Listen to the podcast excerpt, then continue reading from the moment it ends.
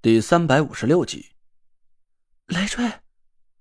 就在我的魂魄游荡着，想要脱离我的身体之时，我隐隐听见了一声带着哭声的焦急的呼喊，那是田慧文的声音。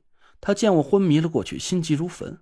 我很想开口回答他，我想告诉他我没事我一定会把我们的天命诅咒解开，我会一生一世和他在一起，尽情的享受着今后几十年的幸福生活。但是我一丝力气都没有了，别说是开口说话，就连睁一下眼，甚至是呼吸一下都没有了力气。我很想睡觉，甚至最好是就此一睡不醒，因为我实在是太困了，困到我都不想再去顾及我的生死。我的身体就像是一锅煮的稀烂的面条，除了随着水流上下翻滚之外，想要主动控制自己的身体，好像是没有任何一点可能。我不知道大家有没有过濒死之前的感觉，那是一种很神奇的场景。我的一缕神魂似乎是脱离了三魂七魄一样，飘飘悠悠的站在一边，像看电影似的看着我身体的生死变化。三魂七魄也不再受我身体的约束，十个蓝莹莹的亮点排成了一队，慢慢悠悠的朝我的躯壳之外飘了出去。我的身体就像是一块干涸到皲裂的土地似的，眼睁睁着看着土地上的树木枯萎，麦苗焦枯，正在以肉眼可见的速度失去生机。我内心处有一个声音在拼命的喊着：“别他妈看着了，赶紧去帮忙啊！我自己的天命诅咒还没解开呢，快让我活过来！”可我的那一缕神魂好像是听不见这道声音一样，只是冷眼看着三魂七魄慢慢的飘出了身体，越飞越远。我心里很着急，生怕我就这么死了，那田慧文也肯定是活不成了。但我却没法控制自己的身体，只能一边疯了一样的大喊大叫。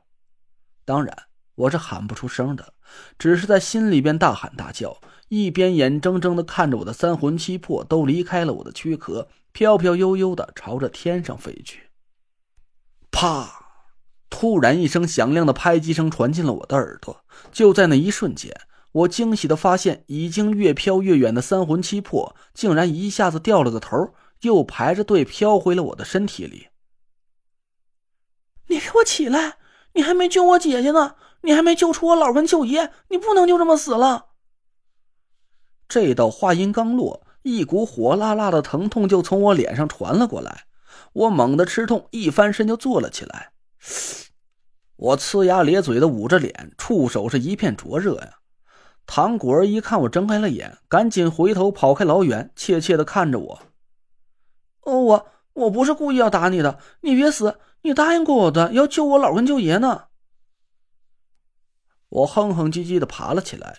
就着地板上光滑的大理石地面倒映出来的身影一瞧，好家伙，我的左脸肿的老高，就和嘴里含个大核桃似的，好像牙都被他给打松了。这小丫头可真够会公报私仇的，真敢下狠手啊！不过呀，我倒是很感激汤果儿，要不是他这一巴掌给我扇醒了，可能我的三魂七魄就真的飘远了。我和田慧文就只能手拉着手去奈何桥上喝免费的汤了。来拽，你你没事吧？田慧文带着哭腔看着我，我勉强抬起头对他摆了摆手。现在阴阳八卦图里就只剩下田慧文还站在坤宫之中，他不敢从阵法里走出来，不然阵法一旦被破坏，我刚才那些劲儿就白费了，还要从头再施一遍法去破解天命诅咒了。空谷幽兰和云铁金针都散碎在地上，空谷幽兰已经摔得粉碎，破碎的翡翠残片完全失去了温润的光泽，就像是一堆烂石子似的。云铁金针就更夸张了，十三根金针已经变成了废铁的模样，长满了斑驳的锈迹，就连那价值不菲的黄花梨木盒都摔成了好几块残碎的破木片我使劲拍了拍自己的脸，脑子却只清醒了一半。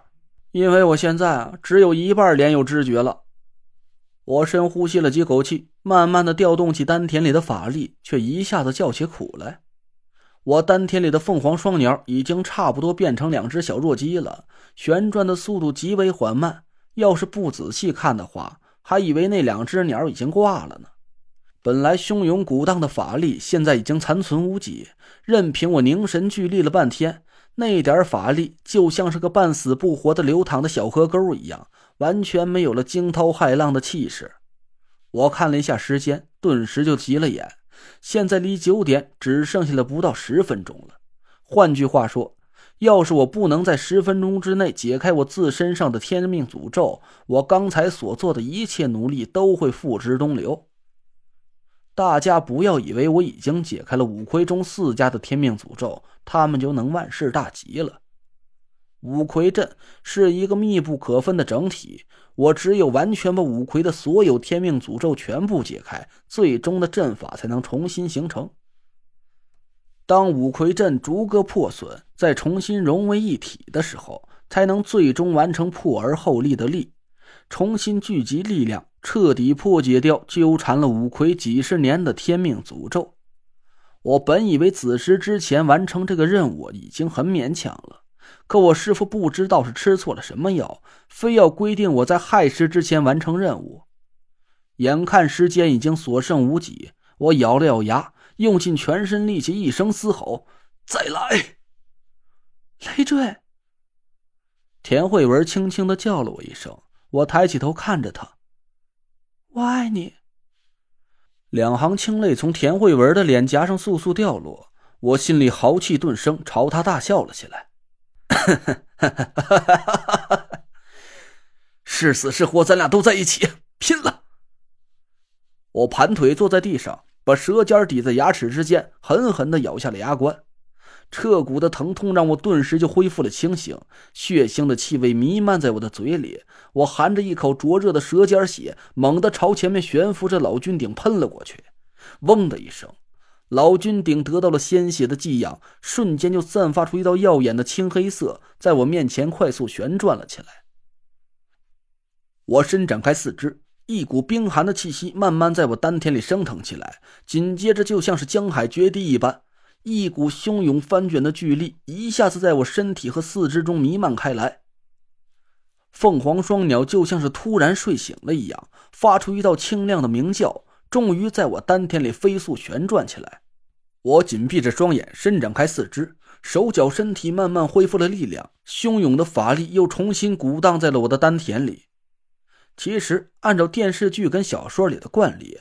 我在做这个动作的时候，应该是有一句很洗脑的台词的，只是我不知道该喊句什么，总不能是赐予我力量吧？我慢慢的睁开眼睛，云层中不断的闪起雷电的光芒，把田慧文的身影照耀的无比清晰。我缓缓的伸出手指，画了一张沧海符，符箓悬浮在半空中，隐隐吞吐着银色的光芒。我紧盯着田慧文的身影。手指却不争气的颤抖了起来，迟迟不敢把羊血点在沧海符的法印中。